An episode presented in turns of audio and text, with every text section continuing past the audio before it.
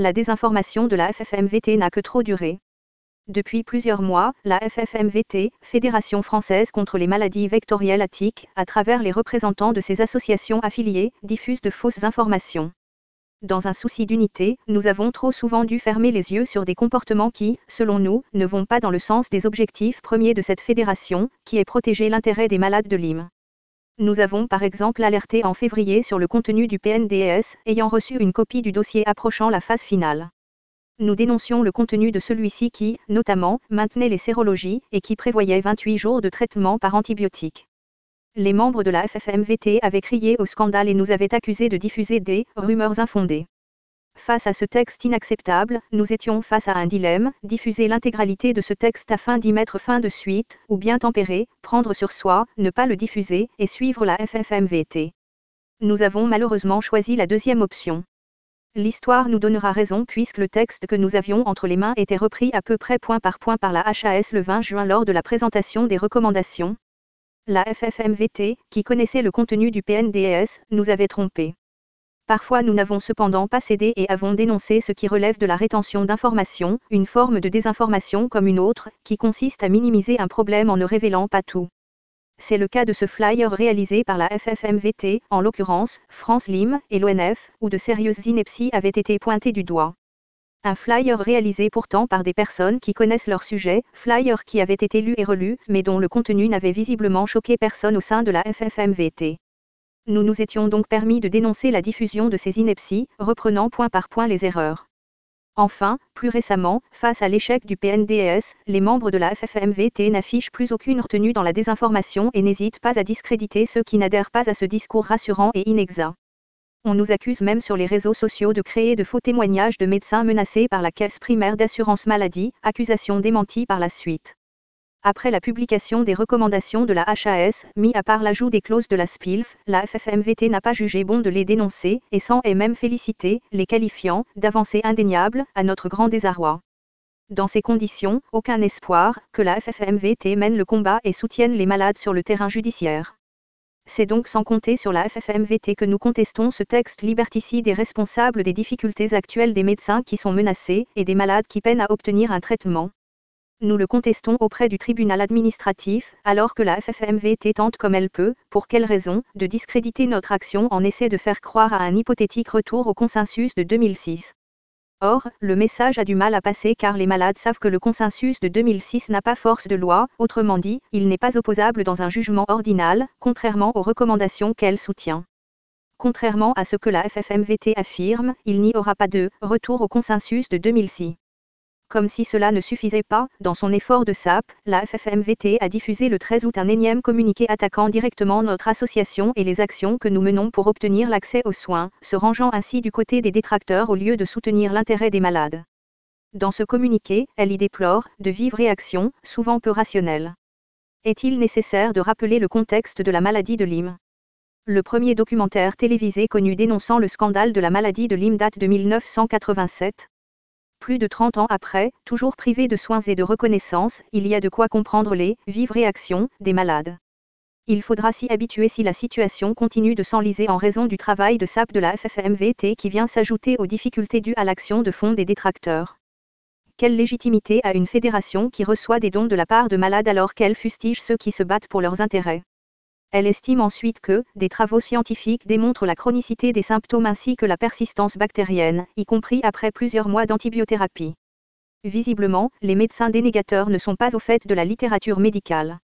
Ce n'est bien évidemment pas le cas, et les responsables de la FFMVT le savent puisqu'ils ont été au cœur des négations du PNDS. Les détracteurs ont eu pleinement connaissance de ces publications scientifiques. D'ailleurs ceux-ci discréditent les publications en arguant à tort qu'elles ne disposent pas d'un niveau de preuve suffisant. L'argument de la FFMVT selon lequel les révisions biannuelles permettront de mettre à jour les recommandations au regard des dernières données acquises de la science ne tient pas. En effet, les publications en faveur des malades ne seront jamais suffisamment fiables pour les détracteurs. Une méta-analyse sur les sérologies a par exemple été ignorée, alors que les études ubuesques réalisées par les détracteurs, qui se cooptent, seront prises en compte, comme ce fut déjà le cas pour la rédaction des recommandations. Lors de la présentation des recommandations de la HAS, Cédric Grouchka évite une question qui fâche sur la prise en compte de la science et reconnaît à mi-mot que certaines publications gênantes, comme l'étude sur la persistance de la borrelia chez les rhésus macaques, ne sont pas prises en compte. Pourtant, aucune difficulté pour prendre en considération les études ubuesques qui ont été présentées lors des GIANI 2018 par les détracteurs comme le professeur commun si les études sérieuses et qui dérangent ne sont pas prises en compte dans la version initiale des recommandations, qu'est-ce qui nous indique qu'elles seraient prises en compte lors des révisions biannuelles Qu'en est-il des publications à venir? Seront-elles prises en compte ou ignorées de la même manière si elles vont à l'encontre des dogmes de la SPILF, de l'Académie de médecine et du CNR À quoi bon inciter à développer la recherche? La FFMVT connaît pertinemment la situation et essaie de nous faire croire qu'au fil du temps les détracteurs finiront par prendre en compte les données de la science, les années qui passent nous montrent que c'est faux. Elle avance plus loin que, l'objectif du texte de la HAS est bien de mettre fin à l'errance de nombreux malades et d'offrir à tous une réelle prise en charge. Nous avons une vision tout autre des intentions de la HAS. La HAS répond à un besoin du ministère qui souhaite mettre un terme à ce scandale par la force. L'objectif est de museler les spécialistes du LIM qu'elle qualifie de charlatans. Quant aux malades, la HAS souhaite leur faire comprendre qu'ils sont bien malades mais qu'ils n'ont pas LIM. C'est pour cela qu'aucune prise en charge du lyme chronique n'est prévue. Il est prévu, certes, une prise en charge, mais d'une autre nature, le SPPT, comme l'explique le docteur Cédric Grouchka qui nous informe que le fameux traitement d'épreuve est en fait un traitement, tout court. Si ce traitement d'épreuve est concluant, il ne débouche pas sur un traitement par la suite, puisqu'il est suffisant. S'il n'est pas concluant, la personne n'a pas l'IM mais un SPPT et sera aiguillée vers un protocole de recherche. Si jamais on ne trouve rien, après toute la batterie de bilan qu'on peut faire, alors on peut envisager un test d'antibiothérapie de 28 jours, et c'est tout. Jamais plus.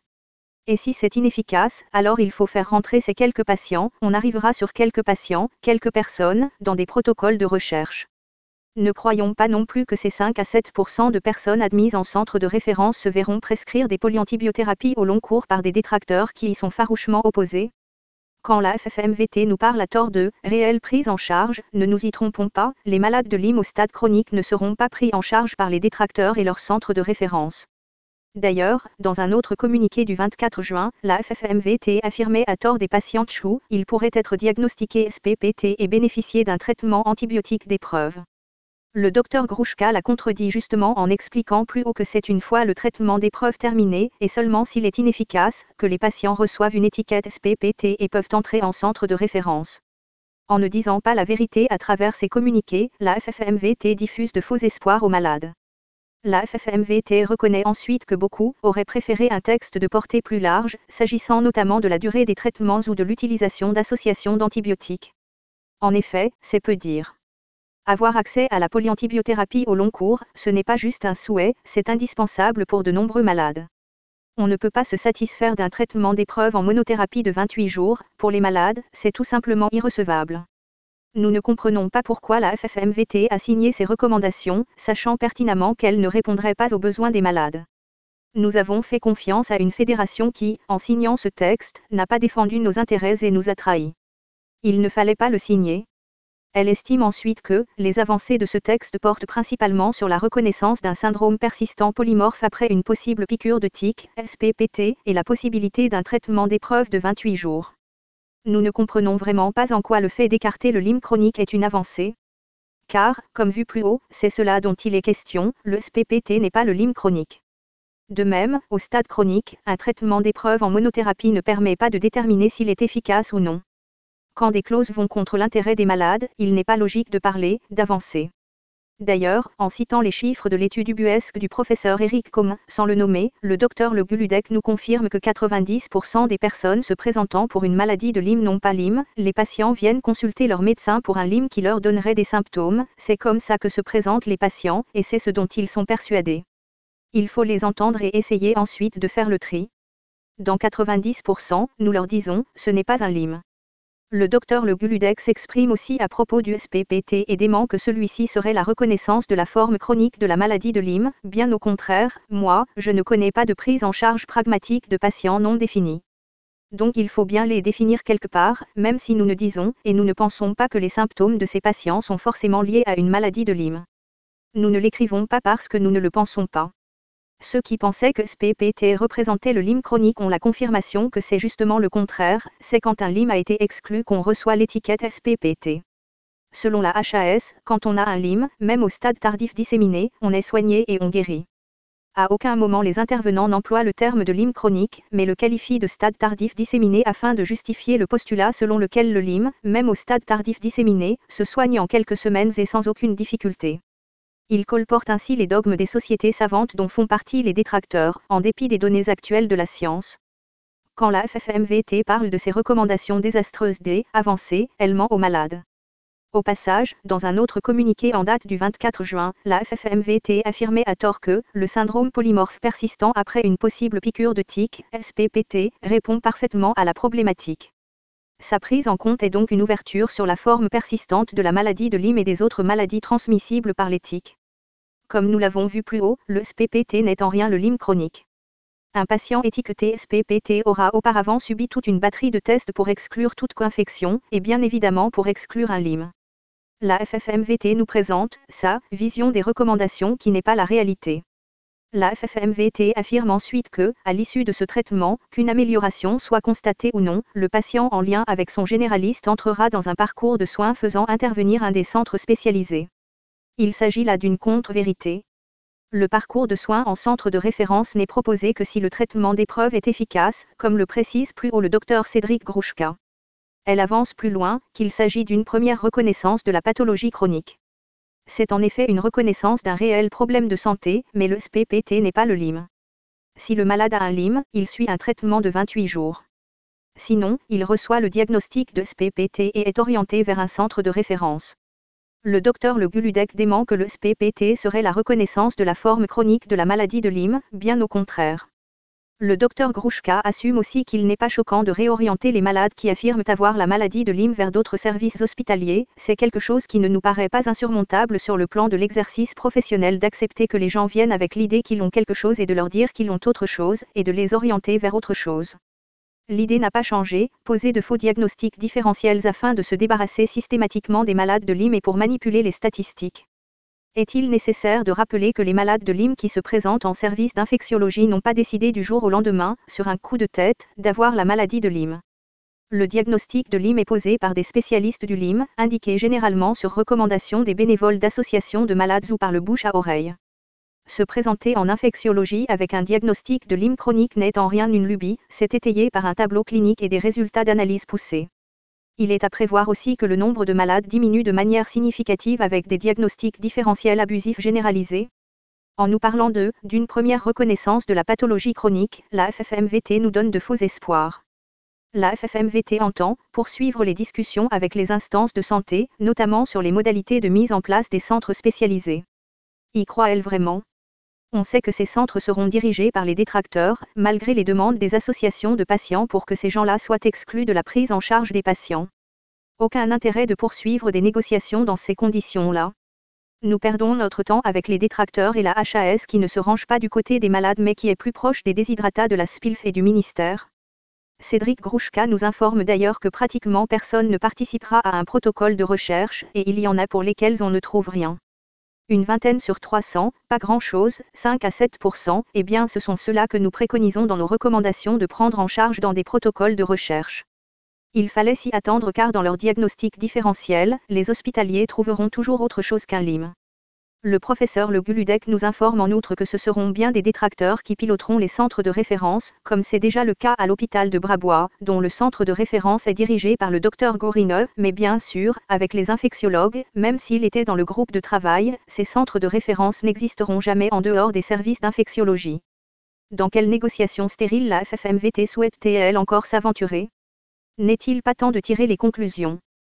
La FFMVT se hasarde ensuite à faire croire que les recommandations ne seraient pas à suivre à la lettre, en citant un spécialiste du Lyme menacé par le Conseil national de l'ordre des médecins, puis jugé et relaxé au mois de juin. Il n'est pas inutile de rappeler que ce médecin généraliste, dont les ordonnances dithyrambiques ont été jetées en pâture par ce même carteron d'infectiologue, a été totalement blanchi par le Conseil national de l'ordre des médecins, en juin dernier. Or, au mois de juin, les recommandations n'étaient pas encore applicables. Et là est la différence Lors de son jugement au Conseil de l'ordre, le docteur a été mis en garde par les membres de la chambre restreinte comme quoi il devrait, comme tout médecin, respecter rigoureusement les recommandations de la HAS pour le LIM dès leur entrée en vigueur. Nous déplorons que ce discours biaisé de la FFMVT sur les recommandations de la HAS desserve à ce point la cause des malades. Le docteur Le Guludec n'a pas dit la vérité quand elle a affirmé que les recommandations ne seraient pas opposables. Aucune recommandation de la haute autorité de santé n'est opposable à aucun domaine parce que la médecine n'est pas une science exacte, et donc, il n'y a pas d'exception particulière pour l'IM. Il est pourtant de notoriété que ces recommandations de bonne pratique ne sont pas juste des conseils. Elles doivent être rigoureusement respectées, règle confirmée par la mise en garde de la Chambre restreinte du Conseil national de l'Ordre des médecins, par le cabinet d'avocats mandaté par notre association, ainsi que par un autre cabinet d'avocats spécialisé dans la défense des malades de Lyme. Enfin, dans un article de Caroline Mascret, maître de conférence, et intitulé L'opposabilité des recommandations de la HAS, il est précisé, la jurisprudence judiciaire a donc toujours été très claire, les recommandations de bonne pratique sont opposables aux professionnels de santé, qui peuvent être poursuivis sur le fondement de ces recommandations. Le discours du professeur Le Guludec est donc tout autre. Que doit-on en conclure? Dans quel but? Rappelons-nous que le plan LIM est avant tout fait pour apaiser la colère des malades. Face à une question si cruciale de savoir si les médecins devront se conformer ou non à ces recommandations, pourquoi avoir répondu que non? Nous laissons les lecteurs juger par eux-mêmes, mais nous déplorons que dans son communiqué, la FFMVT reprenne à son compte des contre-vérités. Diffuser de fausses informations n'incitera pas les malades à reprendre confiance en la FFMVT. Plus loin, la FFMVT tente de nous rassurer, les praticiens qui ne versent pas dans des médecines alternatives douteuses ou dangereuses ne devraient plus être attaqués, ce qui est surprenant, tant la plupart des ordonnances des meilleurs spécialistes du LIM en France font l'objet d'attaques. La FFMVT parle-t-elle ici d'ordonnance, dithyrambique Pour venir à bout d'un LIM chronique, une simple birapine n'est d'aucune utilité. L'expérience montre que les antibiotiques doivent traiter toutes les formes de Borrelia, avec l'aide d'inhibiteurs de biofilms, que les co-infections doivent aussi être traitées, et que l'organisme très affaibli a besoin de combler de nombreuses carences par des compléments alimentaires. Une simple ordonnance avec 3 à 4 médicaments passera sans problème mais n'est d'aucune utilité. La fédération reconnaît à mi-mot que pour avoir la paix, les médecins doivent rentrer dans les clous. Pourtant celle-ci nous explique que les recommandations ne sont pas opposables. Les principaux concernés, que sont les médecins et les malades, jugeront par eux-mêmes. Elle ose ensuite assimiler notre association aux détracteurs que nous combattions dès le premier jour. Il est très surprenant que le DDG fasse ainsi cause commune avec les éléments négationnistes de l'Académie de médecine et de la SPILF pour démolir ses recommandations. Cette comparaison grotesque n'a absolument aucun sens dans la mesure où ces recommandations que la FFMVT estime être une avancée sont en fait très proches de ce que souhaitaient les détracteurs, conservation des sérologies en deux temps, éviction du lyme chronique, diagnostic différentiel abusif, traitement des preuves insuffisants, SPPT pour une population très restreinte et ne menant vraisemblablement sur rien de concret, recherche quasi inexistante. Ne nous laissons pas tromper par les réclamations récurrentes des sociétés savantes concernant ces recommandations ils sont largement gagnants, au détriment des malades. Le DDG ne fait donc pas cause commune avec leurs détracteurs puisque nous combattons un texte qui leur est largement favorable, texte curieusement plébiscité par la FFMVT. Qu'en pensent les représentants de la SPILF en voyant que la FFMVT a signé leur texte? Qu'en pensent les malades qui subissent les conséquences de ces recommandations? Concernant notre action en justice contre ce texte afin que les médecins puissent soigner les malades en toute liberté, la Fédération déclare ensuite, la FFMVT ne soutient pas cette démarche. Nous le déplorons et nous posons la question de la légitimité d'une fédération censée uvrer en faveur des malades. L'action du DDG vise à permettre aux médecins de pouvoir prescrire des protocoles de soins sans entrave et sans menace alors que c'est malheureusement le cas depuis quelques semaines. Il eût été dans la logique des choses que la FFMVT se joigne aux côtés des malades. Nous ne reprochons pas à la FFMVT la teneur de ces textes, elle n'y est pour rien, elle a travaillé un an et demi pour essayer d'obtenir quelque chose de positif pour les malades. Malheureusement les dés étaient pipés dès le début en incluant des détracteurs dans les négociations, et les autorités de santé nous ont trompés. Mais il faut savoir reconnaître les choses, et il faut savoir rebondir sans s'entêter dans une impasse au lieu de se retrancher dans un travail de destruction systématique de ce que réalise le DDG pour que les malades obtiennent gain de cause et reçoivent l'accès aux soins, la FFMVT devrait au minimum s'abstenir d'attaquer une jeune association qui fait le travail à sa place. Le pragmatisme doit prendre la place à l'amertume. Il est toujours plus facile de détruire que de créer.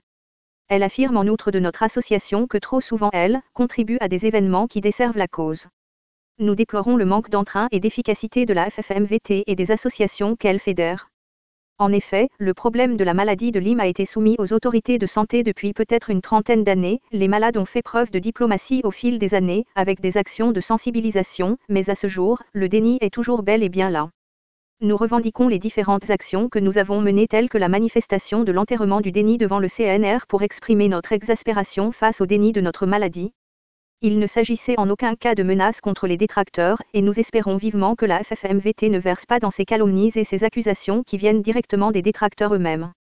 Nous revendiquons aussi l'opération carte postale, où nous avons appelé les malades à témoigner leur détresse aux détracteurs.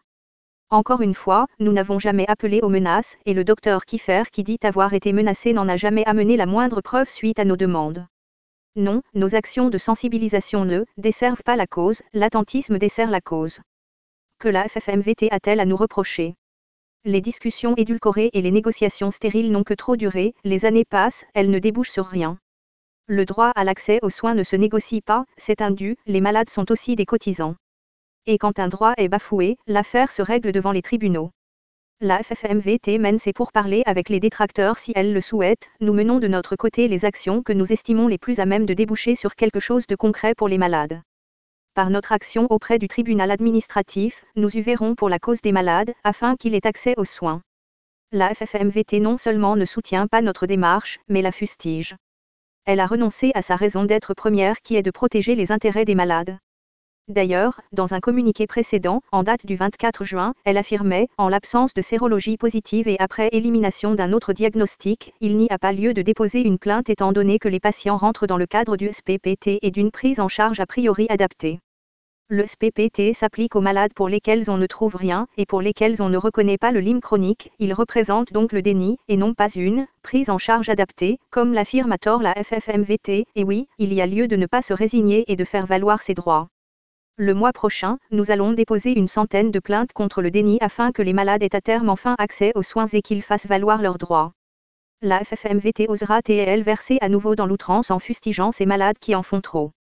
Avec naïveté, elle pense pouvoir aider les médecins inquiétés, les médecins qui rencontreraient des difficultés suite à des prescriptions concernant la borréliose de Lyme et les maladies vectorielles attiques sont invités à se rapprocher de la FFMVT. Que va faire la FFMVT elle a beau se présenter comme la FFMVT, la caisse primaire d'assurance maladie et les conseils de l'ordre n'en ont que faire.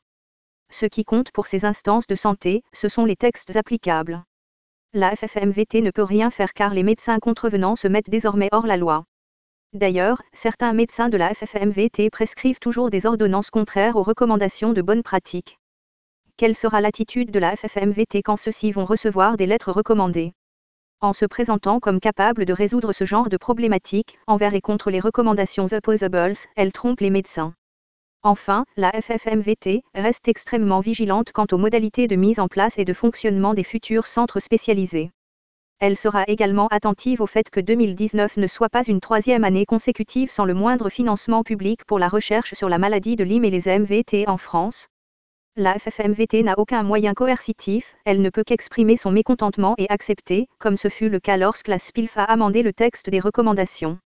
Les années passent, mais aucune leçon n'est tirée, et les mêmes erreurs se répètent. Elle a beau rester extrêmement vigilante, les malades ne sont pas dupes. Pour conclure, il convient parfois de mettre les choses au clair, même si nous aimerions plus d'unité, mais nous n'acceptons plus la désinformation, et encore moins les efforts entrepris contre nos actions aux côtés des malades pour faire valoir leurs droits et l'accès aux soins. À travers ce communiqué, nous avons mis la lumière sur les contre-vérités colportées par les responsables de la FFMVT, preuve à l'appui. Le comportement de la FFMVT et de leurs responsables nous choque d'autant plus qu'ils sont censés être aux côtés des malades et des médecins. À nos yeux, la FFMVT s'est complètement discréditée notamment suite aux publications des recommandations de la HAS. Ces responsables interprètent les recommandations à leur guise, ils colportent des contre-vérités du docteur Le Guludec et nous accusent à tort de créer des documents de toutes pièces, ils diffusent de fausses informations sur les réseaux sociaux à propos des recommandations à travers les responsables des associations constituantes de la FFMVT, ils sont contre le référé auprès du tribunal administratif et nous assimilent aux détracteurs. En signant ces recommandations, la FFMVT a fait le jeu des sociétés savantes, pour lesquelles la teneur de ce texte s'apparente au discours de la SPILF, de l'Académie de médecine et du CNR. La FFMVT sait pertinemment que les négociations auxquelles elle a participé ont débouché sur un fiasco qui représente une impasse pour les malades et pour les médecins, mais elle ne souhaite pas le reconnaître et ose parler des avancées. Nous ne lui reprochons pas que le PNDS n'ait pas abouti car les référents ont fait de leur mieux, mais qu'ils disent la vérité, qu'ils ne reprennent pas les contre-vérités du docteur Le Guludec, qu'ils ne déforment pas les recommandations pour les embellir à leur guise. Maintenant, il convient de faire tomber ce texte liberticide au plus vite, et la FFMVT n'est non seulement pas décidée à le faire, mais vu que nous avons pris l'initiative de le faire, elle nous met des bâtons dans les roues. La FFMVT est malhonnête car elle tente de dissuader les malades de faire valoir leurs droits en leur diffusant de fausses informations et en leur donnant de faux espoirs. C'est indigne d'une fédération qui a désormais perdu toute crédibilité auprès des médecins et des malades.